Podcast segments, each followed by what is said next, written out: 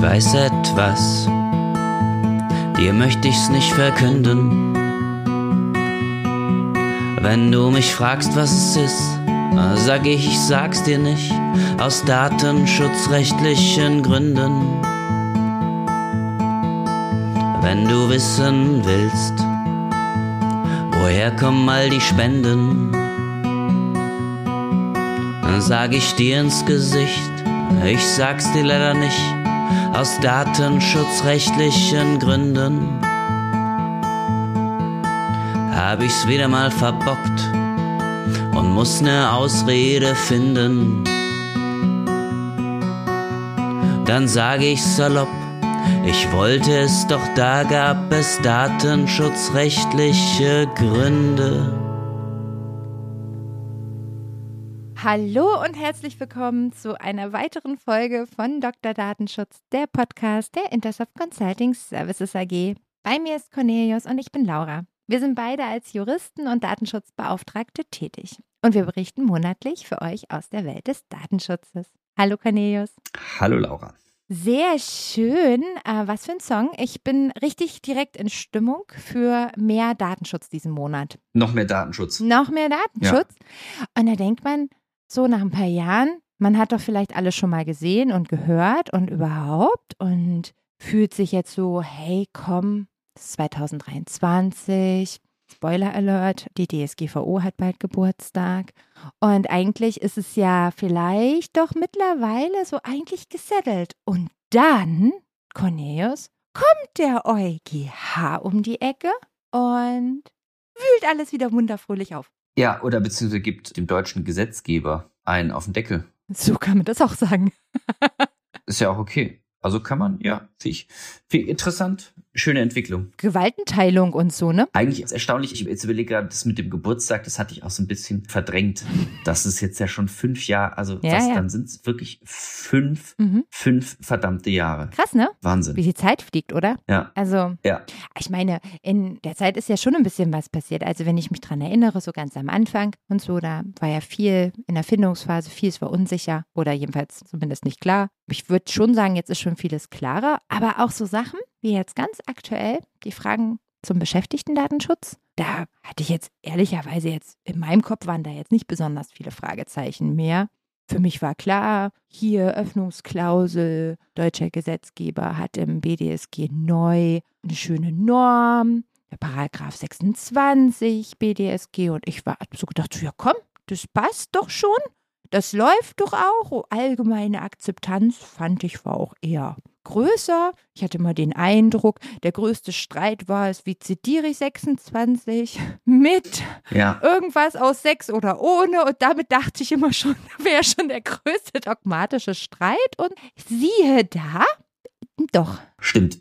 Also ich, äh, das ist jetzt so ein bisschen Selbstbeweihräucherung, aber ich hatte da immer schon ein bisschen ein Störgefühl. bei dem 26er. Aber kommen wir später zuerst mhm. mal, was ist passiert. Die Frage hat an sich erstmal gar nichts damit zu tun, Stimmt. sondern es ging darum, dass sich irgendwie das Land Hessen, irgendwelche Lehrer haben sich dagegen gewehrt, dass sie nicht um ihre Einwilligung gefragt wurden, der Lehrerverband, glaube ich, hat sich beschwert, dass er nicht um seine Einwilligung bei dem Einsatz von Videotools gefragt wurde, mhm. obwohl die Schüler beziehungsweise die, die Eltern um die Einwilligung gefragt wurden. Genau. Da habe ich eigentlich schon ganz viele Fragen, die jetzt nichts mit eurem konkreten Thema zu tun oh, haben. Ich auch, aber das würde uns, glaube ich, abbringen. Ja, aber was ist denn, wenn jetzt ein Schüler Nein sagt oder was ist, hm. wenn ein Lehrer Nein sagt? So viele. Fragen, hm. Laura. Ja, und auch diese Gretchenfrage, konnte man darüber überhaupt einwilligen? Also äh, für alle, die es verpasst haben, ne? Nein, genau, was macht das? Oder ist es dann rechtskonforme Einwilligung? Also so, ja, also das ja. frage ich mich, das ist doch, also, puh, das, das mhm. finde ich schon wieder. Habe ich mich auch gefragt. Aber das ist genau, ist ja nur die Ausgangsfrage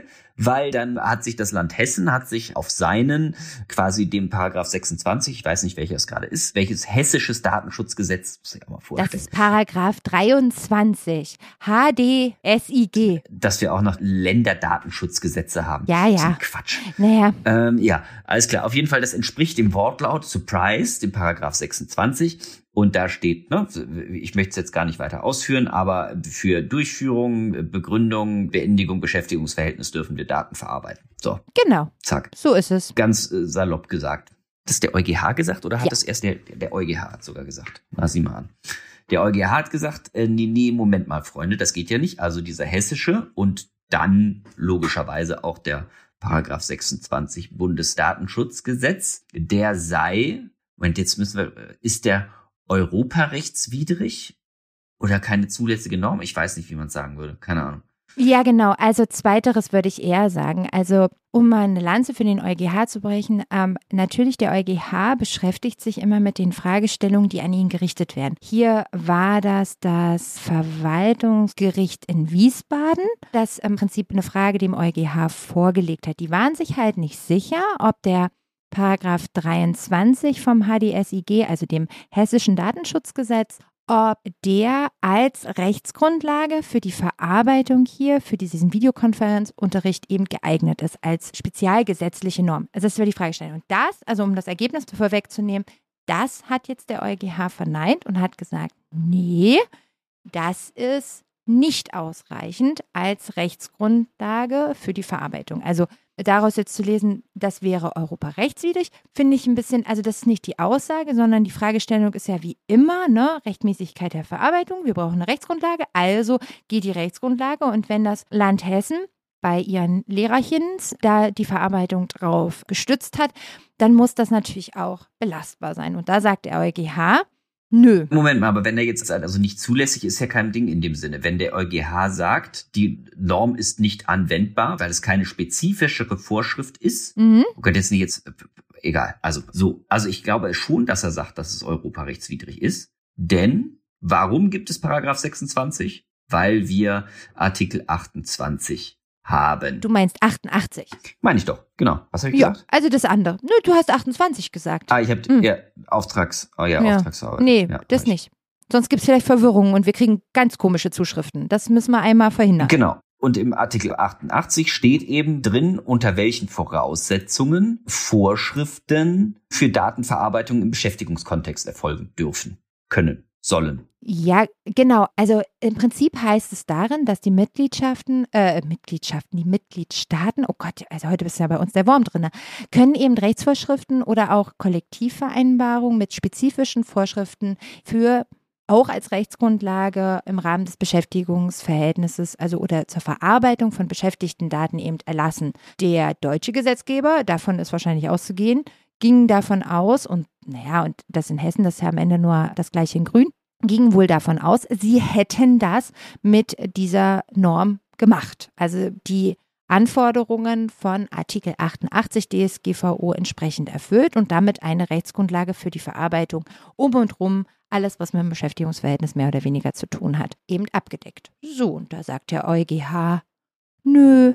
Nee, genau. Sogar, also mit einer relativ einfachen Begründung. Das stimmt. Weil er sagt, müssen nach Absatz 2, 88, es müssen geeignete und besondere Maßnahmen zur Wahrung der menschlichen Würde, der berechtigten Interesse und der Grundrechte der betroffenen Personen, insbesondere im Hinblick auf Transparenz, blub, so geht's weiter. Genau. Also es müssen geeignete und besondere Maßnahmen getroffen werden, damit das auch dann quasi als Vorschrift fliegt. Genau. Dann sagt er ja, Freunde, aber der hessische, was war, 23? und der Paragraph 26 BDSG, sagen sie nicht, ne? Nee. Aber ist dann ja die logische Konsequenz daraus. Richtig. Enthält ja keine Vorschriften, sondern, jetzt mal ganz pauschal gesagt, wiederholt ja eigentlich nur das, was wir eh schon wissen. Genau, im Prinzip sagt er, also es reicht jetzt nicht, wenn nur die Voraussetzungen quasi, also von der spezialgesetzlichen Norm, reicht nicht, wenn die Voraussetzungen aus Artikel 5 und 6 quasi gebetsmühlenartig wiederholt werden. Das reicht halt eben nicht aus, sondern die Anforderungen an eine solche spezielle Norm sind eben höher oder Vielleicht ist es eher nur ein Mehr. Also es ist jetzt eher das, was fehlt. Und nicht unbedingt, dass das, was da ist, jetzt schlecht ist, das fehlt einfach schlicht. Also ich meine, sogar wenn man der Norm noch nicht viel gearbeitet hat, ich meine, ich vermute mal, dass die meisten Zuhörerinnen und Zuhörer von uns mit Paragraph 26 BDSG schon mal gearbeitet haben, auch wenn sie vielleicht nicht mit 23 aus dem hessischen Datenschutzrecht zu tun hatten. Und da steht halt nichts von drin. Ne? Also es ist relativ simpel und insofern hast du völlig recht, Cornelius. Die Aussage ist dann wiederum relativ einfach gehalten vom EuGH und die stellen das letztendlich heraus. Interessant vor allen Dingen, weil, naja, das Bundesarbeitsgericht sah das also ganz offenkundig in der Vergangenheit anders und haben halt ja da auch schon gesagt, also dass im Prinzip äh, Paragraph 26 BDSG eben nicht gegen die DSGVO verstoßen würde, beziehungsweise eben hiermit, also im Umkehrschluss vereinbar ist, also, Ja. also die Anforderungen erfüllt. Das macht das natürlich durchaus brisant. Ich meine, klar, BAG ist, sagen wir, bekannt dafür im Datenschutz vielleicht, ah, wie sage ich denn das mal vorsichtig? ne? Pragmatisch. Ja, pragmatisch. Das ist doch ein schönes Wort, ja. Lass uns mit pragmatisch gehen. Finde ich gut. Und die haben einen pragmatischen Ansatz da. Man könnte auch sportlich und vielleicht manchmal das einfach auch nicht so priorisierend nennen, aber ja, pragmatisch. Das ist natürlich, also jetzt erstmal rechtspolitisch, also das ist schon, schon eine Klatsche ne, für den Verordnungsgeber bzw. den Gesetzgeber aus Deutschland. Also das finde ich schon. Ich habe jedenfalls, erst, meine erste Reaktion war, ich musste erst mal ein bisschen lachen, wenn ich ehrlich bin. Ach, wirklich? Ja. ich, Ich fand's witzig. okay. Na ja, komm. Also die Fragestellung im Beschäftigtendatenschutz und den Normen dazu, dass da vielleicht mehr Bedarf ist oder da eine Novellierung gebraucht ist. Jedenfalls in der Datenschutzblase wird das ja schon seit halber Ewigkeit geführt, diskutiert und immer wieder kommen Impulse und nichts passiert. So. Und immer wieder. Über was jetzt? Für ein Beschäftigungsdatenschutzgesetz oder wie? Genau. Dass das da mehr braucht und äh, dass der 26 nicht reicht. Also es ist jetzt auch keine total neue Geschichte. Man hat ja mal das Gefühl, dass es eine durchweg konsequente Abwehrhaltung dann gibt aus Deutschland dafür und im Gegenteil so fast so ein, ein bruskiertes, wieso? Also, aber wir haben ja wenigstens sowas. Also, das ist immer mein Eindruck. Die Frage ist, ob wir es überhaupt brauchten, aber egal. Naja, aber ehrlich gesagt, wir haben, wir haben wirklich, also, ne, Nee. also dass das jetzt den, den Ding nicht wert ist, aber muss, also ja, also ich verstehe, worauf du hinaus willst. Also ich sehe es auch so, aber hey, also wir haben uns da schon mal Gedanken drüber gemacht, Ja. etc. Also da sind wir ja päpstlicher als der Papst eigentlich, was Datenschutz und Deutschland angeht. Ach so, Gott, nee, so meinte ich das auch nicht. Nee, nein, natürlich stimmt schon. Aber auf der anderen Seite, ähm, ob äh, 26 uns wirklich so viel mehr gebracht hat, als das, was wir nicht sowieso schon in Nee, Artikel genau. 6 gehabt hätten. Also der Mehrwert Genau, wird und- nicht wirklich klar. Absolut, absolut. Und das habe ich ja auch eigentlich eher so quasi als Praktiker ja eigentlich und das eingangs von mir erwähnte Störgefühl Ah ja, stimmt, ich erinnere mich. Du sagtest das. aus persönlicher Erfahrung, weil ich nicht nur für deutsche Gesellschaften Datenschutzbeauftragter bin. Ja, Ne? Und dementsprechend ist es da so, auch wenn du dann Verfahrensverzeichnisse erstellst, was weiß ich, irgendwie und sowas, dann, dann kommst du immer in Deutschland hin und sagst, ah, Paragraph 26 BDSG. Das hast du natürlich in anderen Ländern, hast du diese Norm nicht. Da gibt es dann teilweise irgendwelche nationalen Vorschriften, aber in dem Bereich nach meinem Kenntnisstand nicht. Und dementsprechend hast du dann immer so eine Zweiteilung, weil du natürlich in Deutschland immer sagst, oh, wir haben hier den Paragraph 26 und in anderen Ländern musst du dann dementsprechend dann, so wie ich es zumindest praktiziere, dir dann Rechtsgrundlagen aus der DSGVO suchen. richtig. Und du kommst, was die Rechtsgrundlage angeht, trotzdem haargenau zu den gleichen Abwägungsergebnissen.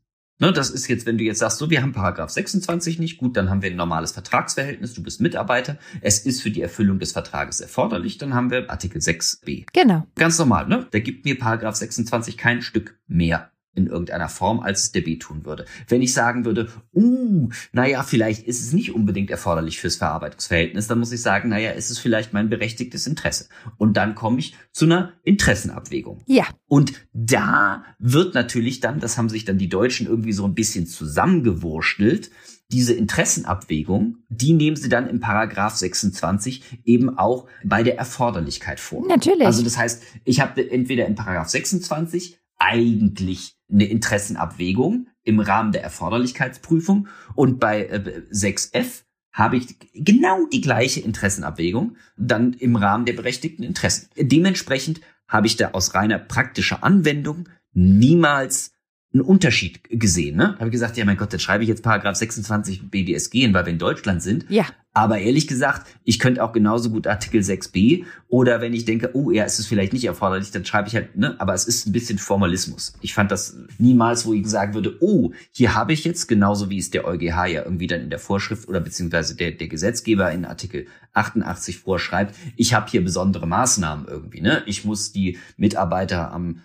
schwarzen Brett oder ich muss mit einer Glocke durch die Flure laufen und das allen mitteilen oder was weiß ich, ne? Also irgendwelche besonderen technischen und organisatorischen Maßnahmen, die ja vorgegeben sind, die ich dann ergreifen müsste, wo ich sagen würde, okay, alles klar, ne, das Ja. ergibt Sinn, weil jetzt so, wie es wie es jetzt natürlich wirklich ist, habe ich kein praktisches, es ist purer Formalismus. Exakt. Es macht keinen Unterschied. Genau, und das ist das, was ich meinte. Also wir haben zwar was spezifisch für den Beschäftigtendatenschutz versucht zu regeln, aber wie so oft, ne, gut gemeint ist ja noch lange nicht gut getan. Weil Mehrwert schließt sich mir jetzt nicht ad hoc. Das ist so ein bisschen, ja, Road to Hell is paved with good intentions. Also. Äh, gut, ich habe ihn gerade vor mir, ne? Man muss natürlich sagen, es gibt natürlich noch andere oh ja. ne, Sachen im Paragraph 26. Ne? Wir haben noch den Absatz 2, wo es um Einwilligung im Beschäftigungs, obwohl das ist auch ein bisschen blödsinnig, aber gut, es geht äh, dann auf der, also wir haben noch so ein paar andere Cornerstones drin. Das ist korrekt. Die uns trotzdem, ne, also ne, das ist jetzt nicht nur, oder wie es zum Beispiel, wenn es, wenn es, obwohl da auch nicht, ne, ich sehe hier gerade den Artikel äh, Absatz 3 mit, mit Artikel 9, aber das könnte man eigentlich auch direkt über Artikel 9 machen und nicht über 26 Absatz 3. Also ja. Äh, ja, zumal Artikel 9 ja gerade für diese Art des, also fürs Beschäftigungsverhältnis ja auch einen eigenen Bereich. Genau, das ist auch einfach nur den Wortlaut wiederholt. Genau. Ja. Also ich meine, ja, ja, um ganz genau zu sein, abgearbeitet hat sich der EuGH jetzt quasi am Paragraph 23, Hessisches Datenschutzgesetz und da an dem Absatz 1. Also ich habe jetzt nur die ersten drei Absätze vom Hessischen Datenschutzgesetz und dem 26er äh, verglichen. Ich weiß gar nicht, ob das noch dann, wenn es weitergeht, auch komplett identisch ist, also ob wirklich der gesamte Paragraph und Artikel identisch sind, das will ich jetzt nicht meine Hand für ins Feuer legen. Die ersten drei Paragraphen sind es aber auf jeden Fall. Im Kern ging es jetzt natürlich erstmal um Paragraph 1 der jeweiligen Norm, aber wenn man sich die Mühe macht und natürlich den Artikel 88 DSGVO anguckt zu der Thematik, also quasi 88 Absatz 2, also sprich besondere Maßnahmen zum Schutz der Rechte, wird man da nicht fündig. Hm. Das äh, muss man sich auch mal vorhalten lassen. Ein bisschen wundern tut man sich natürlich schon. Also da macht der deutsche Gesetzgeber eine extra Norm, um von 88 Gebrauch zu machen und liest nur bis Absatz 1. Fragezeichen. Also, naja, also auf jeden Fall ähm, ist das natürlich, und das ist das, was ich meine mit, das ist die Klatsche quasi rechtspolitisch. Weil es ist ja nicht so, dass jetzt der EuGH jetzt hier irgendwie Datenschutz am Hochreck gemacht hätte und sonst was aus dem Hut gezaubert hat, sondern hat dann gesagt, eh, Absatz 2 muss aber auch erfüllt sein. Und nicht, wow, große Auslegung und was weiß ich für juristisches Handwerkszeug, sondern hat gesagt, hm, Absatz 2 auch. Ja, ja, klar. Das meine ich mit Klatsche. Ja, ja, ich also es ist ja interessant trotzdem auch, ich habe jetzt natürlich die Literatur nicht genau danach durchgeforstet, jetzt auch im Nachhinein nicht, aber es gab ja in Deutschland bei dem Paragraph 4 zur Videoüberwachung, ne, da ging es ja doch irgendwie so äh, große Diskussionen gab es da auch bedingt durch Aufsichtsbehörden, die es behauptet haben, die haben gesagt, so nee, der ist europarechtswidrig, dem wir nicht an. Ne? Paragraph 4 BDSG. Ja, genau. Ah, genau. Hm, stimmt, da hatten wir ja vor kurzem gerade drüber geredet. Mhm. Genau. Das ging ja irgendwie durch, aber dass sich jetzt so, so ein bisschen so eine offensichtliche Ausbaufähigkeit eines Gesetzes ähm, also das ist so ein bisschen wie äh, des Kaisers neue Kleider. Mhm. Ne? Also weil in Deutschland hat da auch jetzt niemand, also zumindest gab es da jetzt nicht den großen, auch nicht zu, äh, zum Anfang irgendwie, oder zumindest habe ich es dann nicht mitbekommen vielleicht, gab es jetzt nicht den großen Wirbelsturm und alle sind herumgelaufen und haben gesagt, haha, Paragraph 26 ist äh, europarechtswidrig oder ist Quatsch oder was weiß ich, irgendwie sowas, sondern eigentlich war sich Literatur und Rechtsprechung und auch die Aufsichtsbehörden eigentlich doch weitestgehend einig, dass es sich hierbei um einfach um den Paragraphen 26 b DSG handelt und gut ist und dass daran eigentlich nicht weiter ge gezweifelt wird. Und dann kommt jetzt der EuGH und so, so mit einer relativ unfassbar simplen ja, Begründung. Genau. Er sagt ja, Freunde, das ist ja, also ist ja gar nicht so. Also das muss ich mich auf jeden Fall auch selber, also beziehungsweise jeder wahrscheinlich so ein bisschen beschämt, beschämt angucken und sagen, ja, ja, stimmt, haben, haben wir, haben wir nicht, mhm. haben wir nicht dran gedacht. Ja, eigentlich richtig. Hm, kann man wohl kaum, kaum was gegen sagen. Ich finde es sehr viel äh, interessanter, wenn dann eben, also ich meine, gerade im Hinblick darauf, dass das Bundesarbeitsgericht sich damit ja auch schon beschäftigt hat. Und die, die sind ja auch clevere äh, Juristen und Juristinnen, die da arbeiten dürfen in Erfurt. Und da habe ich dann gedacht, so Mensch, die hätten doch da schon mal vielleicht drüber stolpern können. So, sind ja schlau. Nun gut, aber jetzt mal ganz kurz bei die Fische. Ne? Also ich meine mal abgesehen von der rechtspolitischen Sache und der Tatsache, dass ich dadurch sehr unterhalten war, also äh, äh, vielen Dank nach Europa dafür, für Laura Entertainment. Was heißt denn das jetzt aber eigentlich für die datenschutzrechtliche Arbeit? Ist das jetzt wirklich so der große Paukenschlag, Cornelius? Nee, also ich meine, wie jetzt ja schon gesagt, äh, ne, das ist de facto kein Unterschied in der Praxis. Also es sei denn, dass sie vielleicht meine Verfahrensverzeichnisse abändern muss oder die 2 wegstreichen muss und das BDSG wegmachen muss und dann B dran streichen muss oder sowas. Also nee, es ist, ähm, also ja, außer ein bisschen Formalismus würde ich sagen, ist es jetzt kein großer Unterschied. Hm. Nee. Ich würde auf jeden Fall einen, einen kritischen Blick auch im Bewerbermanagement einmal empfehlen. Also regelmäßig ist es ja möglich, sich bei Unternehmen zum Beispiel auf der Webseite zu bewerben. Und dann finden sich irgendwo Datenschutzhinweise, vielleicht speziell für den Bewerbungsablauf oder das ist in der regulären Datenschutzerklärung. Einfach nur, dass man da einmal kurz vielleicht guckt, was habe ich da für eine Rechtsgrundlage aufgeschrieben? Habe ich überhaupt eine aufgeschrieben? Und wenn dann da überall 26 steht, was mich nicht mal überraschen würde, da glaube ich, würde ich jetzt als pflichtbewusster Datenschützer vielleicht mal hingucken und das vielleicht mal einmal aktualisieren. Denn ich glaube, da kann man relativ rein gewissens sagen, das, das kann da jetzt mal weg und das ersetzt man jetzt. Ähm, das, glaube ich, würde ich schon empfehlen. Ja, und die interne Dokumentation, die räumt man auf, wenn man es überhaupt aufgeschrieben hat. Also fairerweise, ne, ob äh, im Verzeichnis der Verarbeitungstätigkeiten eine Rechtsgrundlage stehen muss, das halte ich ja für nicht notwendig nach Artikel 30.1. Also von daher, aber wer es gemacht hat, sollte es auf jeden Fall aufräumen. Wenn ich sage, ist erforderlich fürs Beschäftigungsverhältnis Richtig. oder für die Anbahnung des Beschäftigungsverhältnisses, dann habe ich da ja eigentlich auch schon quasi erwähnt, dass es die Genau. Anbahnung eines Vertrages ist. Genau, und dann habe ich auch kein To-Do. Ja. Ich habe aber auch schon das so an, auch anders gesehen, dass dann eben die konkrete Rechtsgrundlage darstellt.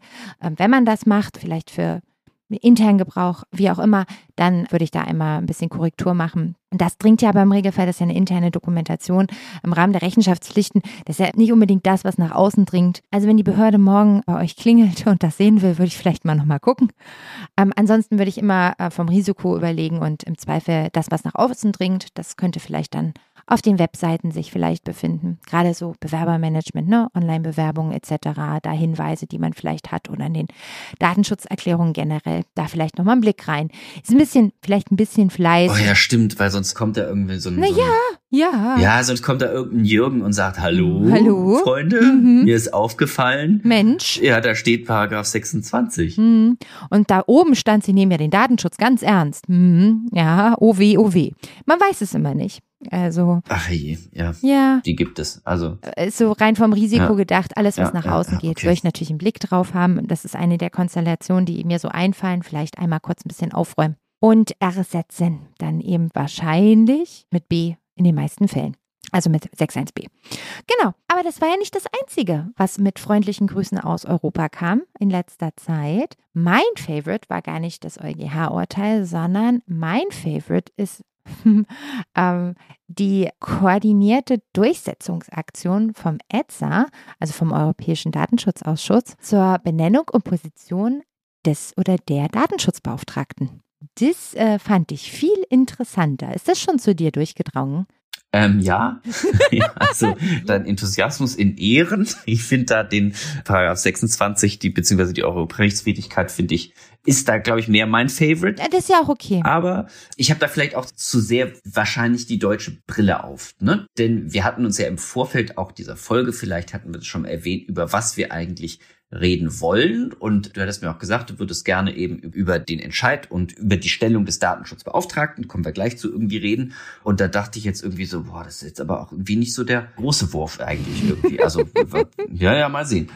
Und dann ist mir natürlich aber doch dann in der, in der Vorbereitung aufgefallen, so, naja, das ist natürlich schon eine sehr, sehr deutsche Brille, die ich da aufhabe. Und da ist man dann doch Kind des BDSG und sagt so, naja, wir haben hier ganz klar geregelt, wann man Datenschutzbeauftragten stellen muss. Genau. Das ist ja sehr, sehr streng. Ja, Es ist halt auch simpel. Es ist simpel Genau, das und ist man, streng. ist man sehr schnell dabei und klare Regeln. Du beschäftigst so und so viele oder du machst das und das. Dementsprechend hast du die Verpflichtung, So ist es. einen Datenschutzbeauftragten zu stellen und da bist du mir nichts, dir nichts dabei. Also das betrifft ja flächendeckend unfassbar viele Unternehmen in Deutschland. Und dann hast du mich darauf aufmerksam gemacht und ich dachte so, huh, da holst du wieder, wir sollten da jetzt hinterm Ofen Rohr holen, äh, äh, herkommen. Äh, Die haben doch alle ihren Datenschutzbeauftragten, die machen und tun irgendwie. Dann hast du ja zu Recht gesagt, naja, es ist ja, du redest ja über das BDSG.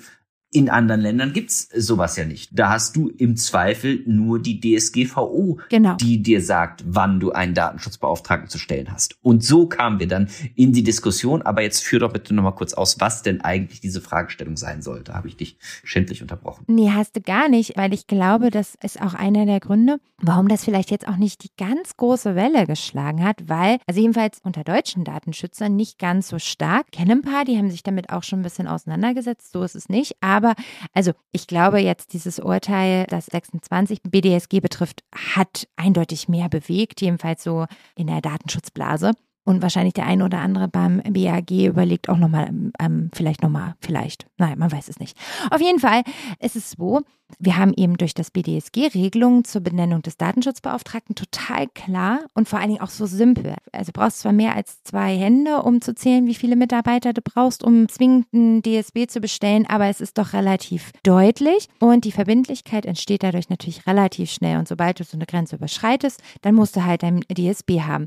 Und die meisten anderen Länder in Europa, ich weiß überhaupt nicht, vielleicht weiß es ja ein Zuhörer, kriegen übrigens in letzter Zeit total tolle Impulse von den Zuhörern und Zuhörern. Äh, Da an der Stelle mein kleines Dankeschön. Richtig spannende Sachen in unseren Kommentaren, also danke dafür. Die meisten werden aber nur den Artikel 37 DSGVO haben, um quasi Umrisse zu haben, wann sie einen Datenschutzbeauftragten benennen müssen und eben keine vergleichbare Norm, so wie wir es im BDSG haben, in Europa. Das bringt komische Dinge mit sich.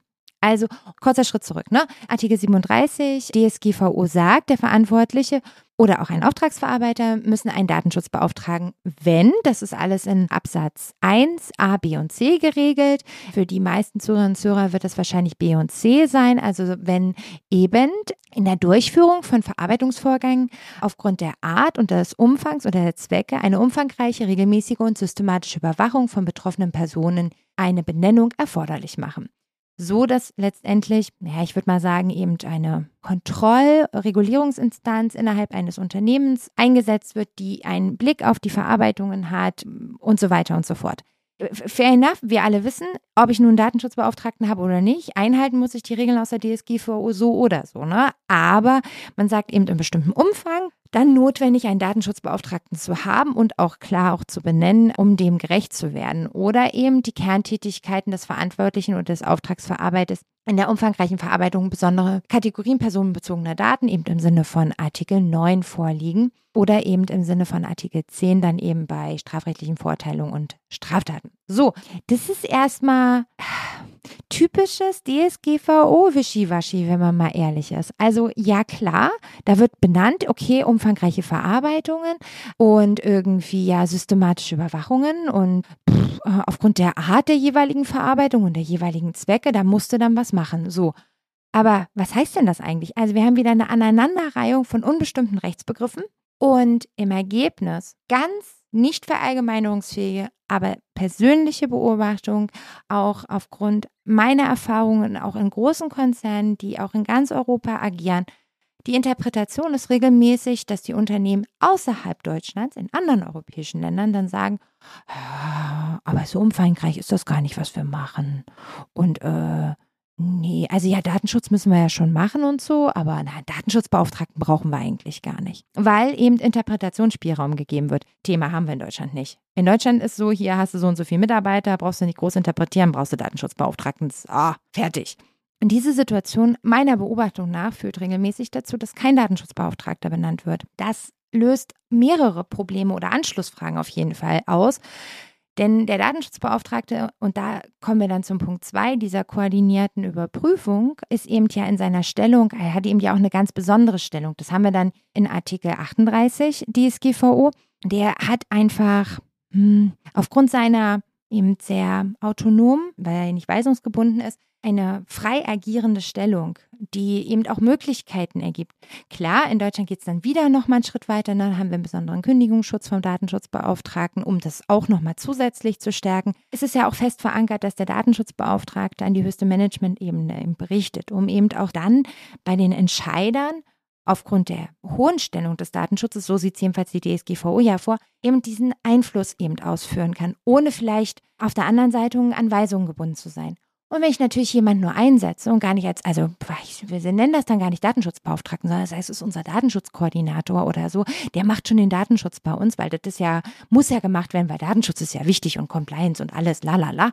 So, aber die Person genießt nicht die gleichen Merkmale dieser Stellung und auch dieser Position, die es eigentlich mit sich bringen würde. Und ich glaube, das kann im Kern wirklich auch die Arbeit konterkarieren. Ein Schelm, wer da Böses denkt und sagt, das ist ja Sinn und Zweck, warum dann keiner benannt wird, damit all das nämlich nicht erfüllt werden muss. Ich würde sagen, dass also diese etwas pessimistische Sichtweise stimmt in vielen Fällen und der Etzer sagt dann, so nicht, Freunde. Mhm. Und das finde ich richtig. Finde ich gut. Ja. Jetzt mal ketzerisch gefragt, findest du nicht dennoch, dass wir es vielleicht auch gerade mit der Benennung dieses Datenschutzbeauftragten in Deutschland vielleicht auch ein bisschen übertreiben und wir vielleicht sogar den Datenschutz eher zu gesellschaftlicher Akzeptanz verhelfen würden, wenn wir die Beauftragung oder Nennung, Benennung eines Datenschutzbeauftragten ich würde jetzt, ich würde es jetzt nicht so wischiwaschi sagen wie die DSGVO, aber doch zumindest auf Fälle beschränken würden, bei denen wir auch wirklich eine systematischere oder eine zumindest invasivere Datenverarbeitung haben, als es jetzt die Werbeagentur XY macht oder der mittelständische Betrieb mit seinen 60 Mitarbeitern. Also würden wir da vielleicht uns vielleicht doch eher aufs Wesentliche beschränken oder hätten wir zumindest dann auch man kann, man kann es so oder so sehen. Manchmal frage ich mich denn, ob wir als Deutsche da wirklich dem Datenschutz einen Gefallen tun, dass wir jeder Papierfabrik einen Datenschutzbeauftragten anhängen. Was soll denn den ganzen Tag machen, der Arme? Aber also so meine Meinung. Ob wir da nicht, also ich, ich verstehe, woher du kommst. Sicherlich, so ist es wischiwaschi. Und wir haben dadurch jede Menge Folgeprobleme, weil jeder sagt, nö, nö, wir müssen keinen Datenschutzbeauftragten erfüllen. Gerade auch die, bei denen es ja eigentlich notwendig wäre, dass sie einen Datenschutzbeauftragten haben oder zumindest irgendwo eine unabhängige Kontrollinstanz innerhalb ihres Unternehmens. Mhm. Klar, richtig. Ich finde aber auch, wir Deutschen haben es da sogar mit der Aufweichung von 10 auf 20 Beschäftigte. Ne? So war das doch, glaube ich. Mhm, genau, so war es. Das ist trotzdem immer noch, ja, also bin ich mir nicht sicher, ob das dem Datenschutz zu der Akzeptanz verholfen hat, die es haben sollte. Vielleicht. Hm. Ich weiß gar nicht, ob das Ziel hier Akzeptanz ist. Im Kern teile ich deine Meinung wirklich überhaupt nicht, weil ich glaube, dass das, das Problem verlagern ist immer nur von A nach B und dann müsste man systematisch grundlegend was verändern. Denn wenn ich nur verändere, wann ich einen Datenschutzbeauftragten benenne, ja, verlagere ich die Thematik einfach nur. Denn die Pflichten und all das, was zu erfüllen ist aus der DSGVO, das trifft den Verantwortlichen ja so oder so. Das heißt, wir haben ja nicht eine äh, Datenschutz irgendwie, also äh, Leid also auch was die Pflichten angeht für den Mittelstand, dann würde deine Position mehr Sinn machen, weil dann könnte man sagen, ja, dann brauche ich vielleicht auch den Datenschutzbeauftragten nicht. In dem Moment, in dem ich den Datenschutz erfüllen muss, weil ich in allen Pflichten bin, in allen Sachen, die ich erfüllen muss, weil ich das alles schick machen muss, weil es eben kein Datenschutzleid für weniger, ich sag mal auch, vielleicht weniger datenintensive Unternehmen gibt, wie unser kleiner handwerklicher Mittelständler oder so, oder deine Papierfabrik von mir aus auch, die, die sind halt nicht entlastet in keiner Weise, sondern müssen es ja auch in, müssen es ja in jeder Hinsicht erfüllen und irgendwer muss es ja machen. Ja, aber sie müssen ja eine persönliche Ressource aufsetzen, sie müssen die Voraussetzungen dafür schaffen, mhm. sie müssen eine Instanz innerhalb des Unternehmens schaffen. Also sie haben ja sehr viele Voraussetzungen, die sie erfüllen müssen. Sie müssen im Zweifel sogar eine komplette Stelle besetzen. Ja. Weil sie jemanden brauchen, das kann ja für ein Unternehmen, ne, ich, also die Range, wie ein Datenschutzbeauftragter bezahlt wird, kann ja hoch sein. Damals hat noch gesagt, der Michi von der IT, der ist jetzt der Datenschutzbeauftragte. Mhm. Mittlerweile hast du durch die Erhebung des Datenschutzes hast du ja gar nicht mehr dieses, das macht der Michi mal nebenher, sondern und natürlich profitieren wir davon auch, ne, durch Stellung des externen Datenschutzbeauftragten oder dadurch, dass wir interner Datenschutzbeauftragter sind. Ja. Aber Hand aufs Herz, ich habe auch Unternehmen beraten, wo ich mir sagte, Freunde, also wie gut, dass es einen externen gibt, denn da kommt man mit relativ wenig Aufwand durch die ganze Geschichte durch. Ja. Und trotzdem, also ich, ja, ich glaube, das sind zwei verschiedene Ansätze. Manchmal fasse ich mich doch an den Kopf, warum wir Deutschen das so dermaßen übertreiben müssen. Hm.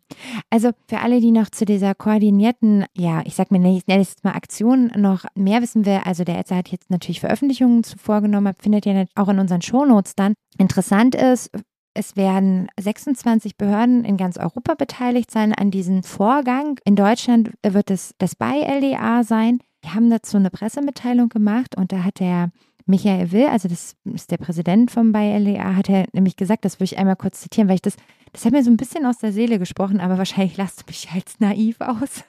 Er hat geschrieben, äh, beziehungsweise gesagt, für das BeiLEA sind die Datenschutzbeauftragten seither mehr als nur die ersten AnsprechpartnerInnen der Aufsichtsbehörde. Sie sind die Garanten des Datenschutzes im Alltag, gerade für kleine und mittlere Unternehmen. Sie leisten Tag für Tag einen zentralen Beitrag für das Gelingen datenschutzrechtlicher Digitalisierung. ich wusste, dass du das machst. Mir hat ein bisschen der Pathos in deiner Stimme gefehlt, okay, aber ich habe hab ein bisschen, bisschen Geigen wollte ich schon, oh. wollte ich da schon im Hintergrund haben. Ja, wobei ich glaube, gerade kleine, in, also Datenschutzbeauftragte, wirklich im, in KMUs, ne, die intern sind, die haben echt einen anspruchsvollen Job. Ich ziehe da auch meinen Hut vor sind häufig Einzelkämpfer, müssen sich da durchquälen, müssen irgendwie alles erfüllen, sind meistens diejenigen, die von allen Seiten irgendwie Schelte kriegen und die aber am Ende doch äh, den Hut im Datenschutz da hochhalten müssen. Ich da, da ich habe da halt nur Respekt ja, und Liebe. Ja, ja. So, mach mir das nicht kaputt. Alles gut, love is all around ja, us. Ja, so. nee, ich bin, ich bin vollkommen. Aber eine Sache, die ich da noch bemerkenswert fand, in dieser Mitteilung steht ja auch, ne, erstmal soll ein Fragebogen an den Datenschutzbeauftragten gehen. Ne? Also es geht kein Fragebogen ans Unternehmen, ja. sondern es geht ein Fragebogen an den Datenschutzbeauftragten und aufgrund dessen Aussagen wird dann entschieden, ob man da vielleicht weitere Prüfungen bei dem Unternehmen vornehmen muss. Ich sehe, oh, so. der Schelm kommt ja aus jeder Pore. So, nee, aber da vielleicht nicht so. Mhm. also da muss man auch erstmal die Kurzbe haben, ne? Das ist ein bisschen, also natürlich ist man unabhängig, aber wes Brot ich esse, das Lied ich sing vielleicht. und vielleicht ist man ja auch selber an einem friedvoller Zusammenarbeit innerhalb des Unternehmens und auch außerhalb des Unternehmens interessiert. Und wenn da die Aufsichtsbehörde ankommt und man sagt, man schreibt zurück, Freunde, es ist alles richtig kacke hier. Also ich, ich habe keine Ressourcen, die Leute behandeln mich scheiße, der Geschäftsführer redet nicht mit mir. Also, ne, dass du so richtig mal so richtig äh, Petze bist, ne, im eigenen Unternehmen, so ein bisschen Nestbeschmutzer. Und dann oh, sagt die, genau, und dann sagt, dann sagt die Aufsichtsbehörde, ne, schreibt dann das Unternehmen an, ihr Datenschutzbeauftragter hat uns mitgeteilt, bei ihm ist einiges im Argen. Deswegen legen wir jetzt eine groß angelegte Prüfung an, um dem ganzen ganzen Arg mal auf den, auf den Zahn zu fühlen. Also kann man machen. Ne? Mhm. Ne? Das, ich meine, das ist natürlich auch immer so das Last Resort des Datenschutzbeauftragten. Ne? Naja. Also wir können immer, wenn das Unternehmen nicht so macht, wie wir wollen, also das ist ja auch schon dann wieder, ne, da komme ich wieder ein bisschen so, ne, da kann hier die Papierfabrik, die will nur in Ruhe Papier produzieren, aber der Datenschutzbeauftragte sagt, oh, oh, Freunde, die Geburtstagsliste, das ist nicht datenschutzkonform. Ich glaube, ich muss nochmal Rücksprache mit der Aufsichtsbehörde halten, denn das darf er ja. Ne?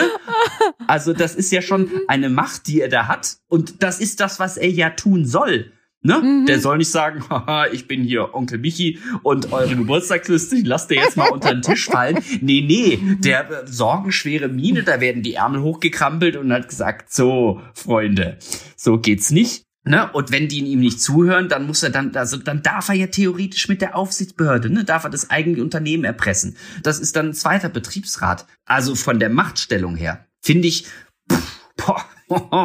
schon, äh, schon, schon anständig. Aber gut, alles gut. Wir richten uns nach pragmatischer Rechtsprechung und kommen da irgendwie dann, dann ans Ziel. Aber das finde ich zumindest, da bin ich gespannt, wie die Ergebnisse dieser Umfrage sind. Ob's dann. ja, also ich bin auch gespannt. Mich interessieren, also ich bin ganz offen, die Ergebnisse aus Deutschland das haut mich jetzt nicht um. Also da, da bin ich jetzt auch nicht so uh, hold your breath mäßig, weil allein die Pflicht, einen zu benennen, so viel klarer ist und so. Ich bin wirklich gespannt, wie das aber in Europa insgesamt aussieht.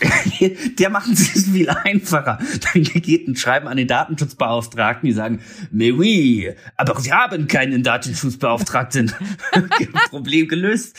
Naja, ja eben genau nicht. Genau das ist ja mein Punkt. Also ich Wieso? meine, Wieso? Und dann sagen sagen sie, naja, warum haben Sie keinen Datenschutzbeauftragten? Sagen sie, na, schauen Sie doch mal Artikel 37, wir haben reingeguckt, keine systematische Verarbeitung, brauchen wir nicht. Ja, Mhm. Also ich bin gespannt. Das sind Ja, wir das gehen ganz viele Schreiben raus. Die einzigen, die es beantworten, sind wieder die Deutschen. Cornelius. Ja, oh schön. je. Ja, okay. Also, also du machst mir ein bisschen meine. Ich finde das. Ah nein, das machst du mir nicht kaputt. Ich finde es immer noch gut. So. Nee, nee, es wird, es wird ja irgendwann Ergebnisse kommen. Dann äh, treffen wir uns. Genau, wieder. und dann reden wir wieder. Dann werten wir das Genau. in unserer gewohnten Art einfach mal aus. Ich würde auch sagen. Gut, Also, und ähm, ich glaube ja auch, es wird bis dahin nicht langweilig werden, weil es werden immer wieder schöne neue andere Sachen kommen. Immer wenn ich denke, es ist ganz ruhig, kommt sowieso wieder mehr. Von daher würde ich sagen, haben wir erstmal ein bisschen ausgewertet, was so aus Europa reingeflattert ist. Wie immer freuen wir uns auf eure Anregungen und eure Kritik.